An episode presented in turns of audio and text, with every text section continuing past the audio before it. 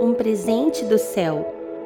Também contarás sete semanas de anos, sete vezes sete anos, de maneira que os dias das sete semanas de anos te serão quarenta e nove anos. Levítico 25, 8.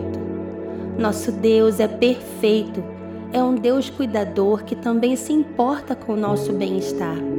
Segundo sua ordem, seu povo deveria trabalhar seis anos consecutivos e descansar durante todo o ano seguinte. Ninguém trabalharia, pagariam suas contas e comeriam do que brotasse espontaneamente da terra. Um presente do céu. Nem consigo imaginar ter um ano de férias, um ano inteiro para visitar os amigos, sair, estar com a família, cuidar de si. Descanso um ano inteiro. Esse processo se chamava mini jubileu, um tempo onde a terra, os animais, o homem, todos descansariam. Em nossa década e em nossa cultura não vivemos assim, mas os princípios de Deus continuam os mesmos. O descanso continua sendo prioridade para nossa saúde física, mental e emocional.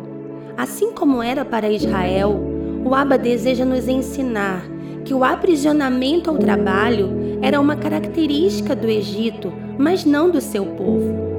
Muitos têm atropelado esse princípio e colhido consequências terríveis em sua saúde. A depressão, por exemplo, é a quebra da lei do descanso. Então, não se permita ser afligido pelo trabalho, pela correria do dia a dia, nem pela sua autocobrança de produção. Você foi liberto da escravidão, foi liberto do Egito. Você é livre para honrar ao Senhor com seu trabalho, mas sem esquecer que trabalho também é avodar. Trabalho é a oferta diária do seu suor em adoração a Ele todas as manhãs e o descanso um presente do céu somente para aqueles que são livres.